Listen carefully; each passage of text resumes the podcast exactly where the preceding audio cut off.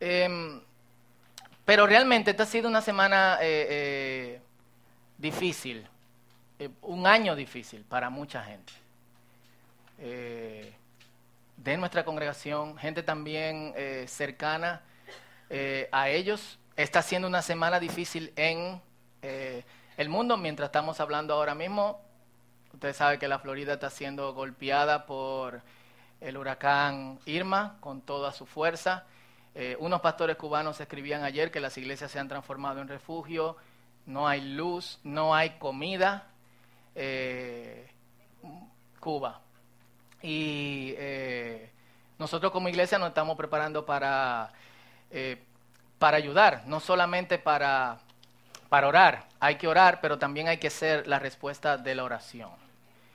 Y eso es importante que nosotros lo lo sepamos. Pero algunas de las personas que pasan por momentos difíciles están aquí entre, entre nosotros hoy. Sandra, que perdió su padre esta, esta semana, el lunes. Lidia también es padre de, de, Lidia. Sandra de la fundadora del Círculo. Eh, Don Tito, amigo de, de, toda la vida. Melina, hace también eh, dos semanas que perdió su, eh, su abuelo, la, tres días anterior a eso, Luis y Edgar, bajo batería aquí, el dúo dinámico, también eh, pierden a su eh, abuelo. El, principio del año nos sorprendió con la muerte de David, de dos años.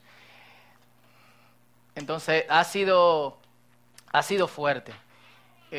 y aunque yo no quiero cambiar lo que nosotros tenemos para el día, para el día de hoy, eh, yo soy de sangre pentecostal, pero me gusta en cierto modo el orden. En la iglesia donde yo crecí era hoy, preparé esto, pero el Señor me dijo que hablara de esto.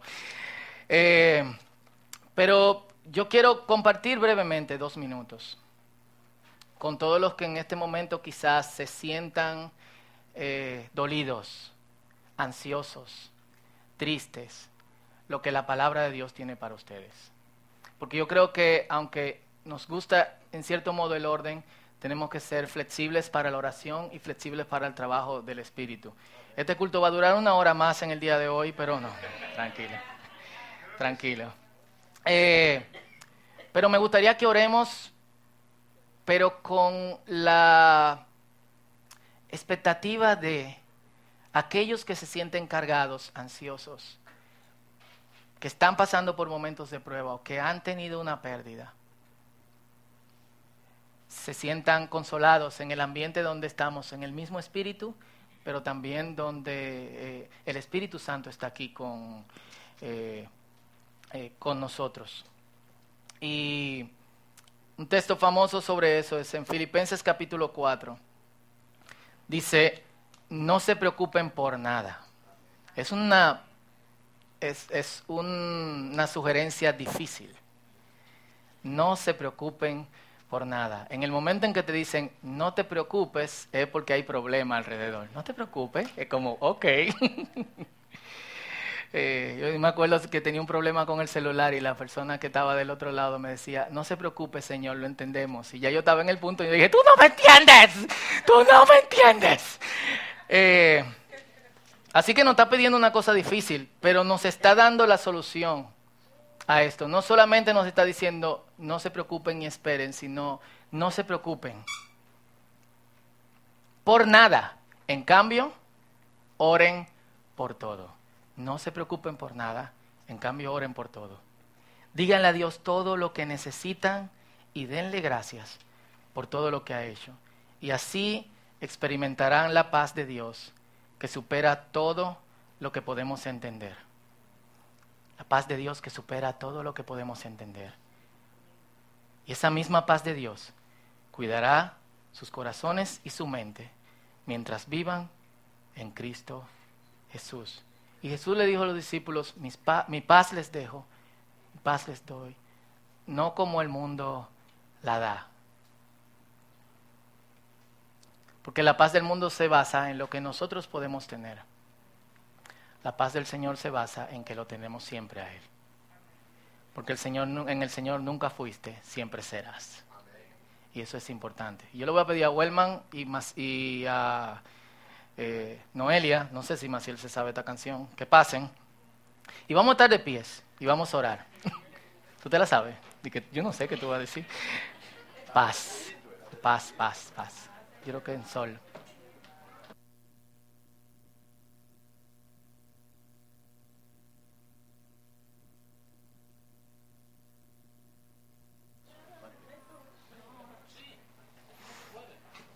Y, y, yo creo que es un buen momento también, antes de cantar, para orar y, y presentar. Ustedes no saben todo el que tiene en este momento, el que está pasando por dolor. Eh, y es una de las dinámicas que nosotros en las comunidades de fe tenemos que romper, entrar, salir sin saber qué está pasando con el otro. Preocuparnos solamente por lo que está pasando conmigo. Eh, aún así el Señor sí lo sabe. Y yo sé que cuando tenemos el ambiente del Espíritu, la paz que sobrepasa todo entendimiento, que es yo no me explico por qué me siento bien cuando debería sentirme mal, nos cubre. Y yo no tengo que saber todo lo que tú estás pasando, porque Dios sí lo sabe.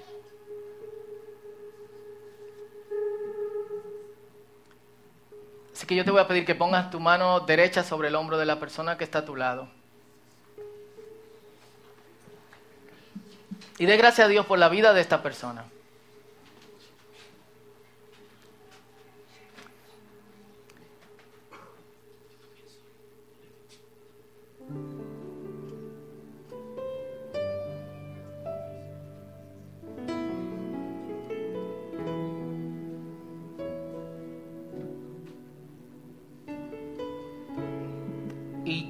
Todo lo que nos preocupe ahora.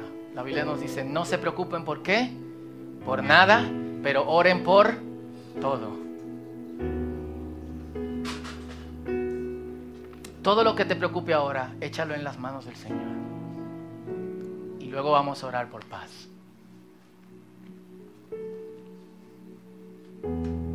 Y quizás no estás ansioso por esta preocupación, pero puede ser que llegue el tiempo donde sí te sientas ansioso.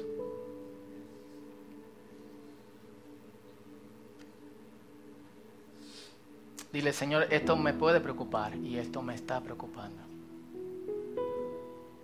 Y yo te pido que lo soluciones, no solamente que me des paz, pero en lo que viene tu ayuda, dame paz.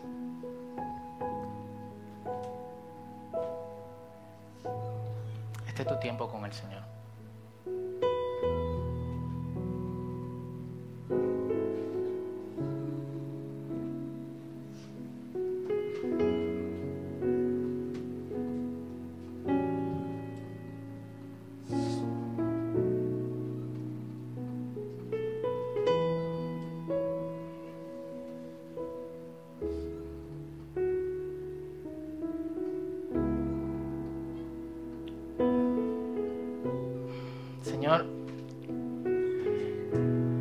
Allá afuera en la calle, pero también estás aquí. Y la diferencia entre allá afuera y aquí es que nosotros estamos prestándote atención en este momento. Estamos prestándole atención al trabajo de tu espíritu. Estamos ansiosos en cierta manera, no de manera negativa, sino de manera positiva, de que tú, Señor, puedas trabajar en medio de nosotros. Y yo te pido, Señor, por quienes están aquí hoy. Todos tenemos preocupaciones de una u otra manera. Pero hay gente con problemas. Y han pedido ayuda, pero aún así la tristeza, el dolor, puede estarlos abrumando. Yo te pido, Señor, que tú nos des hoy un regalo. Y es que hoy salgamos de aquí llenos de tu paz, Señor. Que hoy salgamos de aquí, Señor, sabiendo que tú tienes cuidado de nosotros. Todavía no vemos. Y conocemos en parte. Pero sabemos que tú estás ahí. Y yo te pido que todos salgamos de aquí hoy con esa convicción. En el nombre de Jesús. Amén. Cántenlo conmigo, dice. En el fondo de mi alma hay una dulce quietud. Esto es una confesión de fe ahora. Se difunde embargando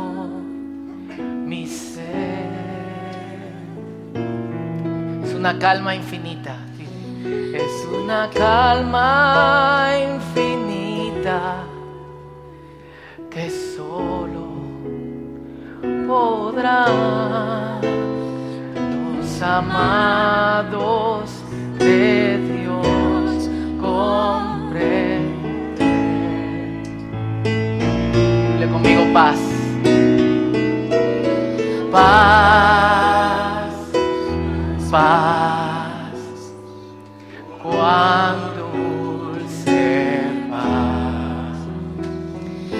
es aquella que el Padre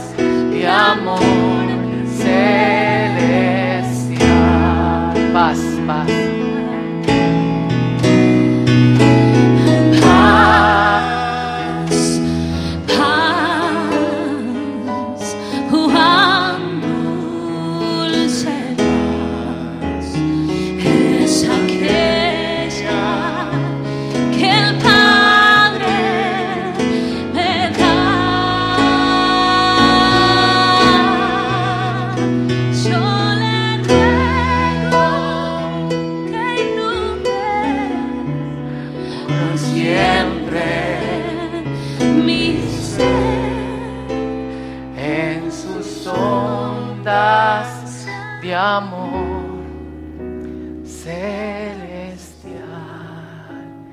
Yo le ruego, yo le ruego que inunde por siempre mi ser en sus ondas de amor celestial.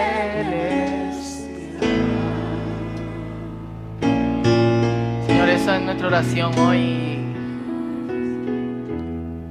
Y esa es nuestra confesión de fe. Paz, paz es la que tú nos das. Y pedimos por esa dulce quietud en cada uno de nosotros. En el nombre poderoso de Jesús. Amén. Y amén. Denle un aplauso al Señor.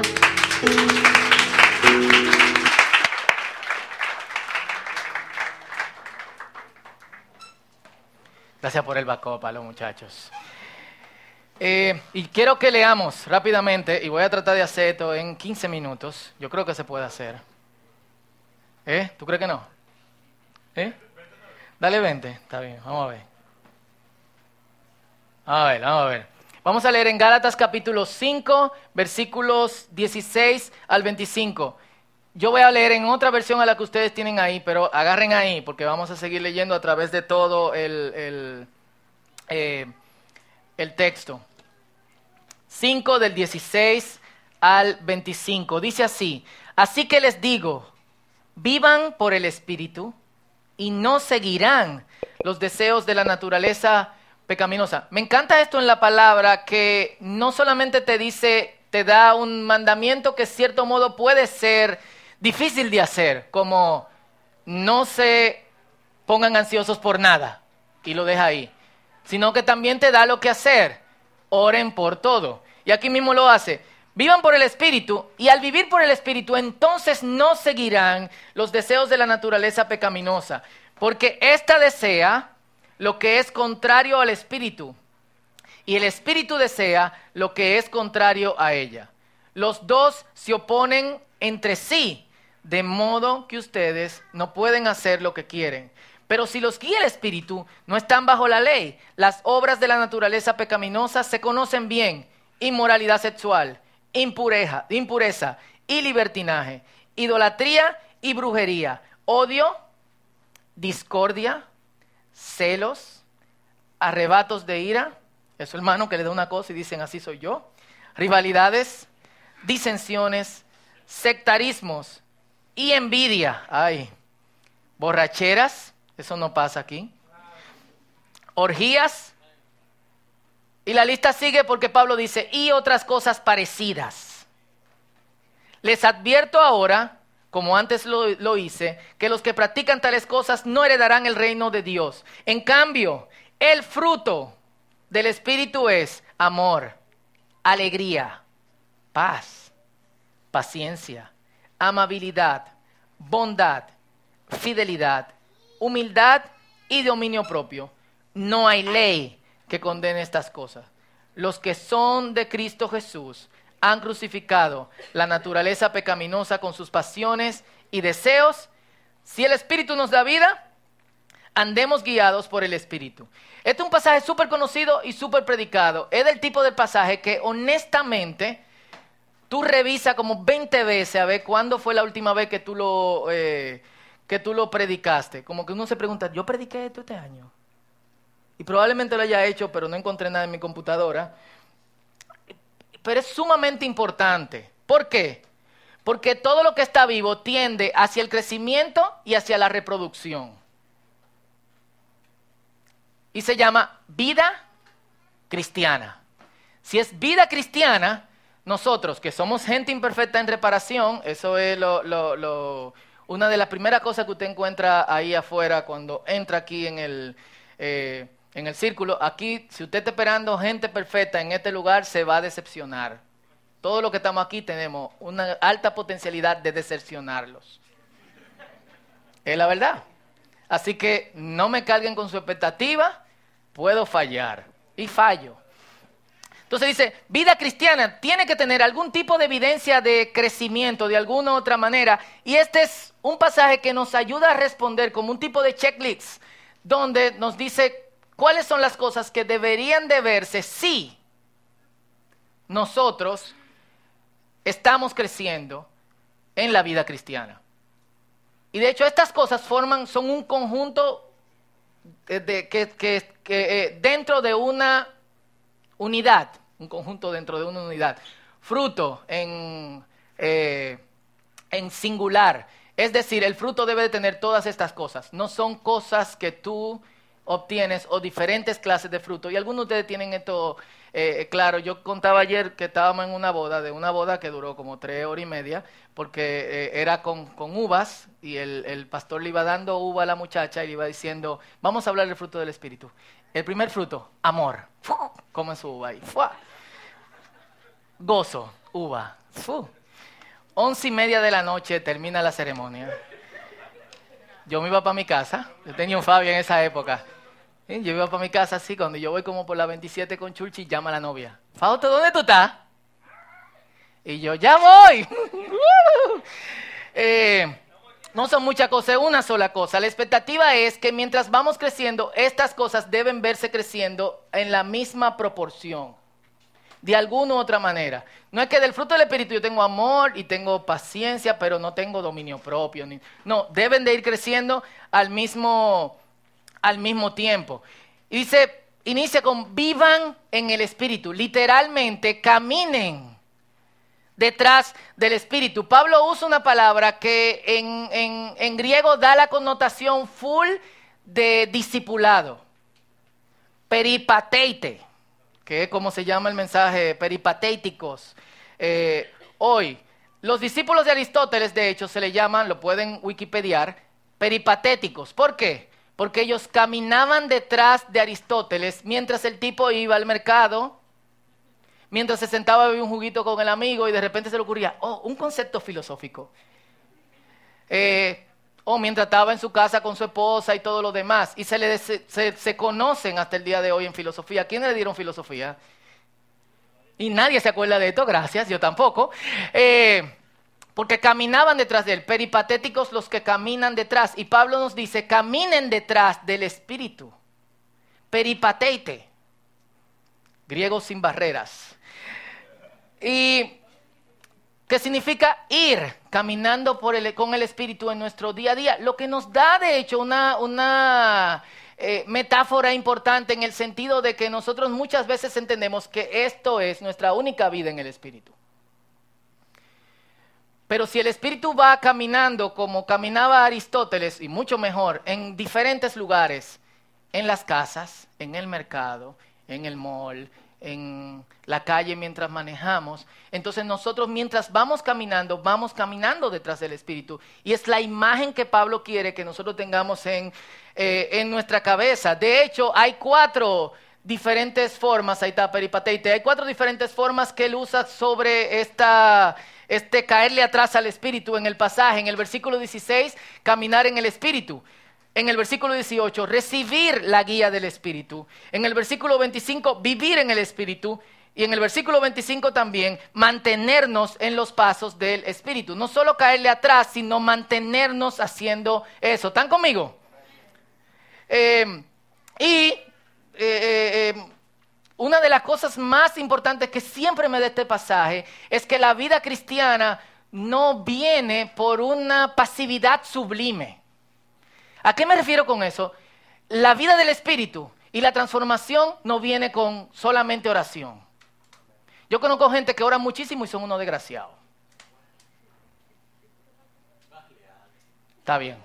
Yo conozco gente que ora mucho, pero no tienen, no reflejan una vida cristiana. ¿Le gustó más? Sí, edítenlo. Eh, lo que oí en internet, yo dije edítelo porque dije una cosa antes que no debí decir, entonces, según aquí. Em,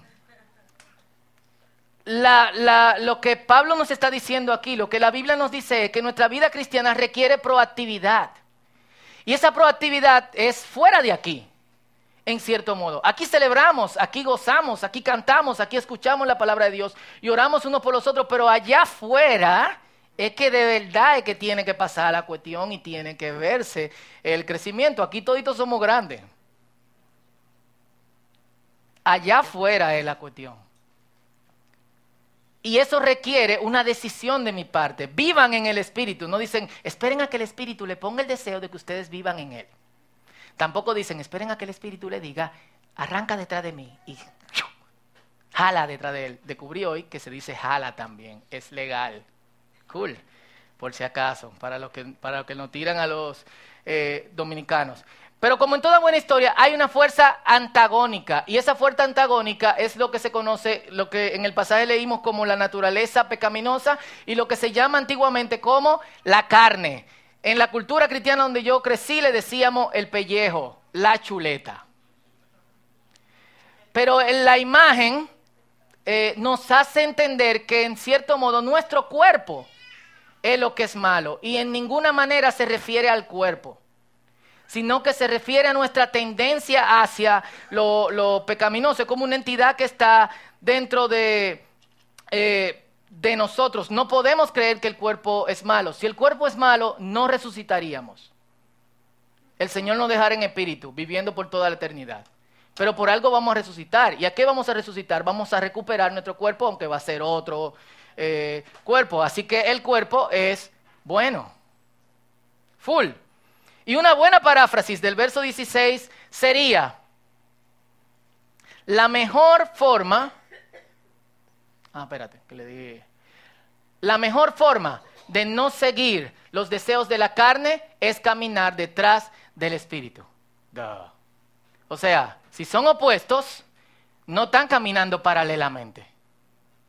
La carne camina hacia allá y el espíritu camina hacia allá. Y si tú estás caminando para la carne, no va a caminar hacia el espíritu. Entonces, ¿la solución qué es? No caerle atrás la carne, sino caerle atrás al espíritu. Oremos. Eh, no, o sea, tiene toda la lógica. Si no sigues una cosa, sigues la otra. Y si sigues a una, no sigues a la otra. Pero no puedo tenerla las dos. No. Es para que despierten, para que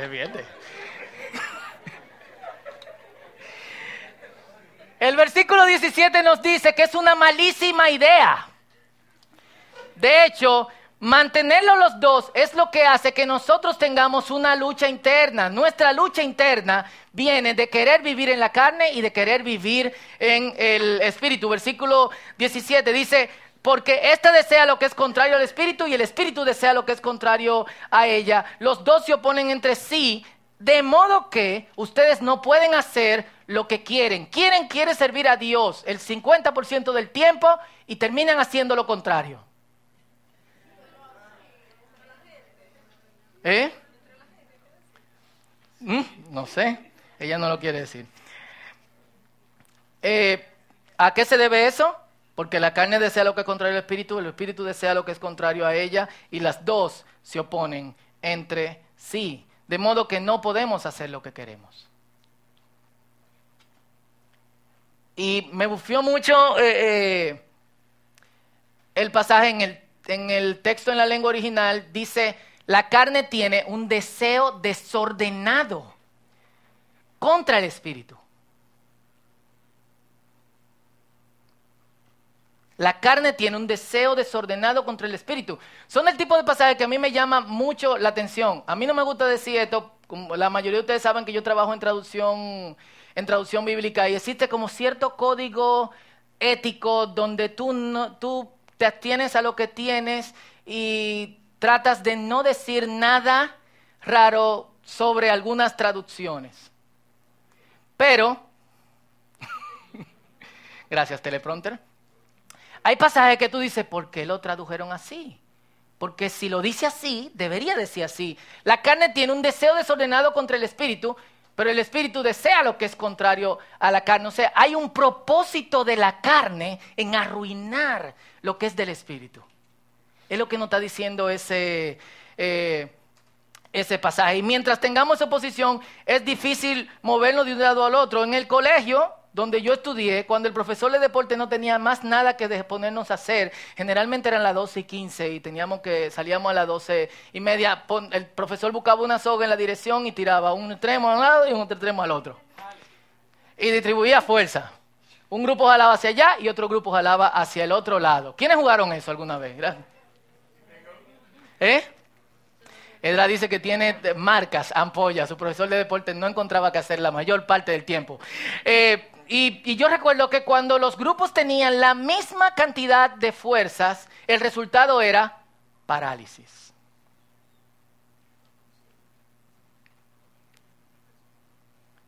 Y no es verdad que la carne tiene más fuerza que el espíritu, pero nosotros sí le concedemos más fuerza a la carne que al espíritu y causa de hecho parálisis en nuestras vidas. ¿Y tú sabes cómo se hacen las caídas cristianas?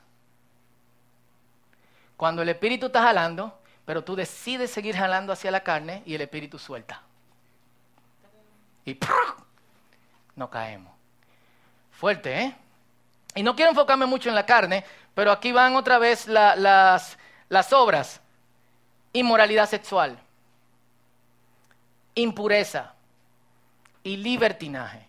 Libertinaje es YOLO. ¿Quiénes conocen eso? Algunos cristianos hasta lo tienen en su WhatsApp y todo lo demás. You only live one. O sea, solo se vive una vez. Idolatría y brujería. Odio, discordia, celos, arrebatos de ira, rivalidades, disensiones, sectarismos, envidia, borracheras, orgías y otras cosas parecidas. Les advierto ahora, como antes lo hice, que los que practican tales cosas no heredarán el reino de los cielos. Pero se nos propone un mejor camino para que estemos bien. Y tengo, Edra me dio cinco minutos más, estoy en quince. Para que nos sintamos mejor para que la gente de alrededor de nosotros pueda experimentar algo diferente en un mundo tan desgraciado, oscuro y lleno de maldad. Ustedes no están cansados de ambientes laborales opresivos. Y no solamente opresivos en el sentido de que nos tratan mal, sino en que en muchas ocasiones hay tanta rivalidad y tanta discordia, tú tienes que estar tan pendiente a que te van a serruchar el palo que tú entras al trabajo con taquicardia y con tensión. ¿Quién no está cansado de eso? Eh, o realmente quienes no están cansados de vivir donde tú sabes que no puede estar mucho tiempo allá afuera con un celular en la mano porque algo puede pasar. Eh, yo estaba en Cuba hace como un mes y en Cuba tienen unos motores eléctricos. Yo dije, wow, esto sería una buena idea para República Dominicana hasta que yo me di cuenta que los motores eléctricos no suenan, no suenan. No, eh, no, no, no, nada. eh. Yo dije, no, no es una buena idea. Yo necesito que suenen. Full. Y eh, eh, Pablo nos ofrece algo a nosotros, la Biblia nos ofrece algo a nosotros con respecto a esto y es, en cambio, el fruto del Espíritu, contraposición. La Biblia siempre hace ese balance. En cambio, el fruto del Espíritu. Y nosotros los humanos usamos más metáforas de las que nosotros pudiésemos pensar. De hecho, hablamos conceptual y metafóricamente. Por ejemplo, tiempo. Nosotros tratamos el tiempo como dinero. ¿Tú me puedes dar un chin de tu tiempo? Wow, perdí el tiempo. Uno ahorra tiempo. Yo ahorré muchísimo tiempo porque me desvié. Y tú ganas tiempo. No lo pensamos, pero así, ¿quiénes no hablan así? Dame un chin de tu tiempo. Wow, le di de mi tiempo a eso y no, no saqué, eh, no saqué absolutamente nada. Pero se me fue el tiempo. Son metáforas tan insertadas en nuestro sistema que nos sale natural. Aún así, el tiempo no es dinero. Si tú ahorras tiempo, tú no tienes más tiempo. Full. Y si tú me das de tu tiempo, yo no tengo cómo devolverte ese tiempo que tú me diste. Si tú me prestas un poco de tu tiempo, tampoco. Pero así hablamos. ¿Por qué? Porque el tiempo es un recurso y es el tiempo, el recurso en donde ganamos el recurso monetario. Pablo usa esta metáfora inteligentísimamente por razones que estoy viendo dentro del pasaje. El fruto, de hecho, no aparece. Los frutos no salen de que tarán, tú no sales de que un campo de manzanas y tú te encuentras toda la manzana en el piso. Es tiempo de aguacate y tú llegas a un campo donde se supone que crecen los aguacates y los aguacates están ahí como maná. Tú amaneces, abres la puerta, aguacate. Sino que salen de dónde? De una planta. Y esa planta tampoco aparece como hay que sembrarla. Full, ¿eh? 12 años en el caso de los aguacates, 4 en el caso de los mangos. Y hay que esperar que llegue el tiempo apropiado de dar fruto. De hecho, la gente que sabe sembrar, el primer año que dan fruto, lo saca y no se lo come. Sí. Eh, y lo, cor- de hecho lo saca antes de que se ponga eh, maduro. Y cuando viene la siguiente cosecha, que de hecho salen muchos, muchos más frutos, quitan algunos de los frutos para que la planta tenga más nutrientes y pueda entonces alimentar los que, lo que queda. Mi abuelo sembraba café y cacao, entonces son cosas que yo eh, sé. Entonces, para el fruto salir, tiene que, estar un árbol, y ese árbol alguien tiene que sembrarlo, y alguien tiene que esperar y cuidar, en el caso de que sea eh, un asunto intencional. Hay plantas como la de mango, en el parque nosotros tenemos aquí viviendo unos ocho años, y yo he visto que en un, en un sitio había una matica así, y ahora una mata que está dando eh, mango. Nadie la cuidó, nadie se puso en eso, ni nada por el estilo, pero alguien sí dijo, no la arranquen, no la despeguen, o todo eh, lo, lo, lo demás. Toma tiempo, de hecho. Y no solamente se siembra y se cuida, sino que cuando sale el fruto, el fruto se disfruta, te da satisfacción lo que tú sacas de, eh, de eso. Y el proceso se nos ha dado, caminar, vivir, caerle atrás al espíritu el tiempo suficiente. Y quiero darle un chin para atrás. Tú no puedes ponerle frutos a un árbol que está seco. O sea, tú sí puedes. Y de hecho, tú puedes disfrutar de esos frutos. Tú Voy a sembrar una rama seca y le voy a poner manzana, mango, lo que sea. Y tú puedes comer de ahí. Pero después de un tiempo, si tú lo sueltas, esas frutas se van a podrir. Entonces el ambiente donde tiene que crecer el fruto es en el ambiente apropiado y tiene que tener el, el- proceso adecuado. No podemos, si no estamos viviendo en el Espíritu y vamos a emular las cosas del Espíritu, nos vamos a hartar. ¿Quiénes han tratado de tener paciencia cuando todavía no son pacientes y no están caminando en el Espíritu? Y después tú quieras volcar al primer motorista que se te cruza. ¿Eh? Mucho amén a, a- a eso. Eh, ¿Quiénes han tratado de ser amorosos y decir, yo voy a vivir por el fruto del Espíritu? Hoy voy a tener amor. Algunos que se están riendo porque a la dos horas lo que tú sientes es un odio profundo. Eh, Full. O quienes han intentado tener dominio propio y decir, hoy yo voy a hacer lo que nunca he hecho. Hoy yo voy a poder. Hoy yo puedo. Hoy yo puedo. Hoy yo no puedo. Hoy no, mañana sí. Full. Entonces, no podemos ponerle los frutos al árbol. Tenemos que trabajar el proceso en el árbol. Yo soy ese. Mi corazón es la tierra donde se siembra ese árbol. ¿Quién lo siembra? El Espíritu. ¿Cómo se siembra? Caminando en Él. ¿Con- ¿Quién lo cuida? El Espíritu. ¿Cómo se cuida? Caminando detrás de Él. Yo no puedo emular amor, no puedo emular paciencia, no puedo emular dominio propio porque no es parte de mi naturaleza. Mi naturaleza está pegada a la naturaleza pecaminosa. Pero cuando yo le caigo atrás el Espíritu, la carne empieza a debilitarse y el árbol empieza a crecer y entonces yo empiezo a dar fruto. Así que si mañana no tiene paciencia, el pasado no tiene amor y el, el miércoles no tiene dominio propio, relax. Hay un proceso que necesita tiempo, tiempo suficiente. Una vez a mí me cogió con sembrar. Tenía siete, ocho, nueve años. Y vivía en un edificio en Herrera, aquí cruzando la calle. Eh, y yo dije, voy a sembrar batata. Cool. O sea, es todo lo- los niños hacen eso. Eso es lo que los niños hacen. Sus hijos están aburridos y dicen, voy a sembrar batata. ¿Vale? ¿Y qué tú vas a hacer? Voy a sembrar batata. sí, sí, yo era un niño un poco eh, extraño. Eh, y mientras uno es más pequeño, es más impaciente. O sea, cuando yo tenía 10 años, las navidades eran como 3 años. Y conforme tú vas creciendo, como, oh, se acabó la Navidad. Mamá quitando el arbolito y toda la cosa, guardando los charamicos, amarrándolo para que no se tropeen. Y tú como, wow, pasó rápido la Navidad. ¿Qué está pasando? Nuestra percepción del tiempo es oh, loquísima. Y yo, las batatas necesitan unos tres meses para crecer. Me desesperé varias veces. Y no dejaba que la batata creciera. La batata crece hacia abajo. Es un tubérculo. Es una raíz, para los que no lo saben. ¿eh? No vayan ni que a una, una batata, ni que arrancando batata. ¿eh? Eh, y yo sacaba la mata así. nada.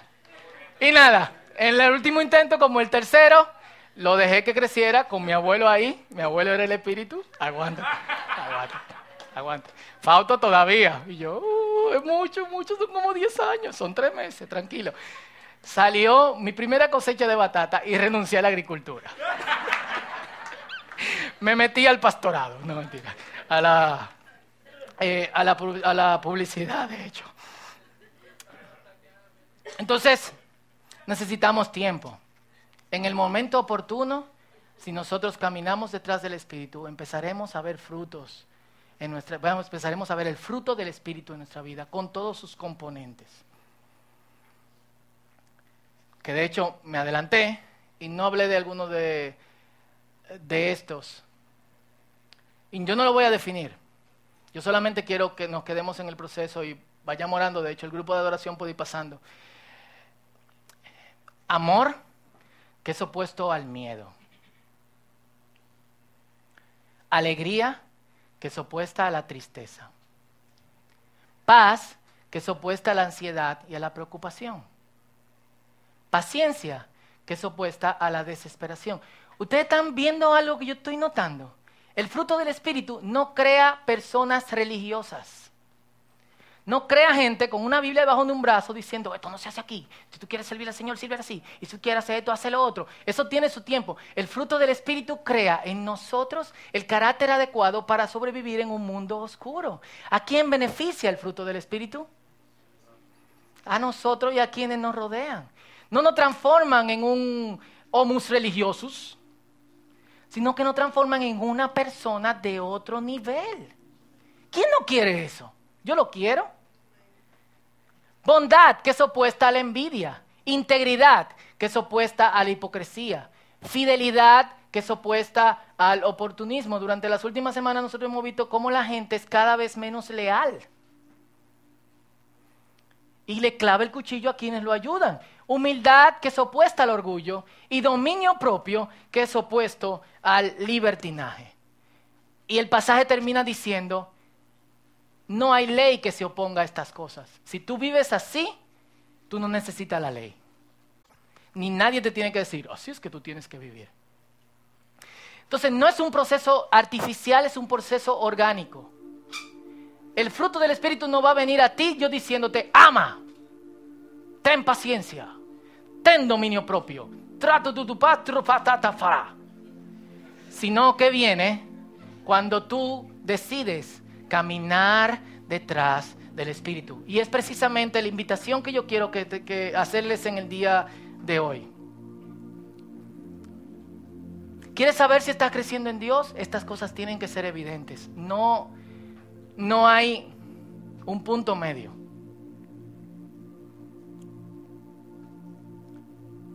Y ha escuchado una frase que dice, los que renuncian nunca ganan y los que ganan nunca renuncian.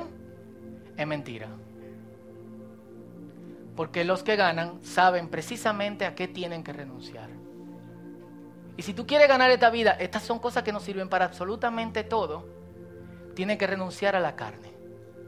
Y decir, bye, no more contigo. Y mientras no renuncies a ella, hay lucha. Pero hay un camino mejor. Y ese camino no es solamente religioso, sino que te hace una mejor persona. Y este mundo necesita mejores personas. Entonces, vamos a estar de pies. No pude hacerlo en 20.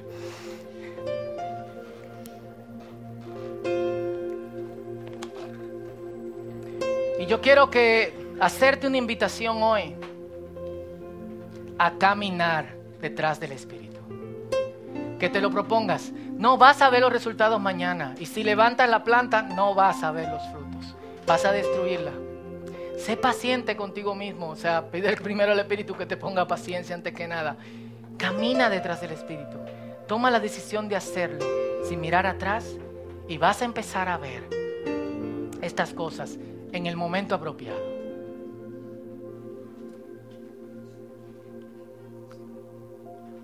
Quiero hacerte una pregunta antes de orar. ¿Qué te impide caminar detrás del Espíritu?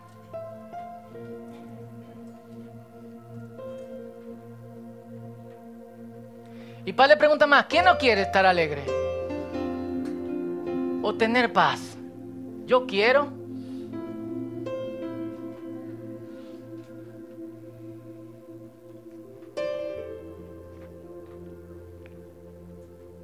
Yo quiero.